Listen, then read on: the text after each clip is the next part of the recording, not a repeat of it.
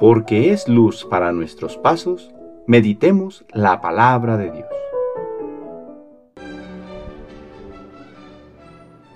Del Santo Evangelio según San Juan, capítulo 17, versículos del 11b al 19. En aquel tiempo Jesús levantó los ojos al cielo y dijo, Padre Santo, cuida en tu nombre a los que me has dado, para que sean uno como nosotros. Cuando estaba con ellos, yo cuidaba en tu nombre a los que me diste.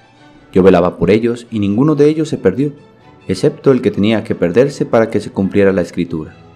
Pero ahora voy a ti y mientras estoy aún en el mundo, digo estas cosas para que mi gozo llegue a su plenitud en ellos. Yo les he entregado tu palabra y el mundo los odia, porque no son del mundo, como yo tampoco soy del mundo. No te pido que los saques del mundo, sino que los libres del mal. Ellos no son del mundo, como tampoco yo soy del mundo. Santifícalos en la verdad. Tu palabra es la verdad. Así como tú me enviaste al mundo, así los envío yo también al mundo. Yo me santifico a mí mismo por ellos, para que también ellos sean santificados en la verdad. Palabra del Señor.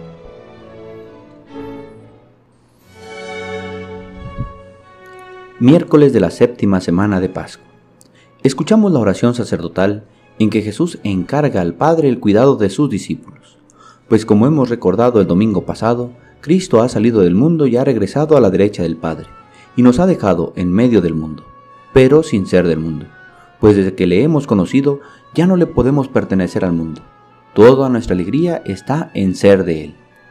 En el Evangelio de San Juan, un tema constante es la oposición del mundo a la buena nueva de Jesús.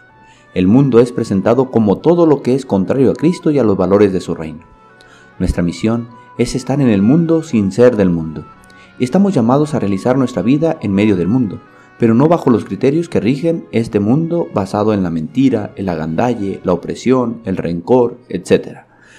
No siguiendo los valores que Cristo nos ha enseñado, la verdad, el amor, la alegría, el perdón y todo lo que a través del Evangelio se nos va enseñando.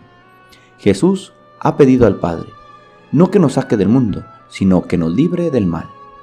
Tres claves nos comparten el Evangelio para vivir en contra del mundo la unidad con Dios y con los hermanos, pues será el mantenernos como una comunidad viva que sigue a Cristo lo que nos impulse en medio de la prueba.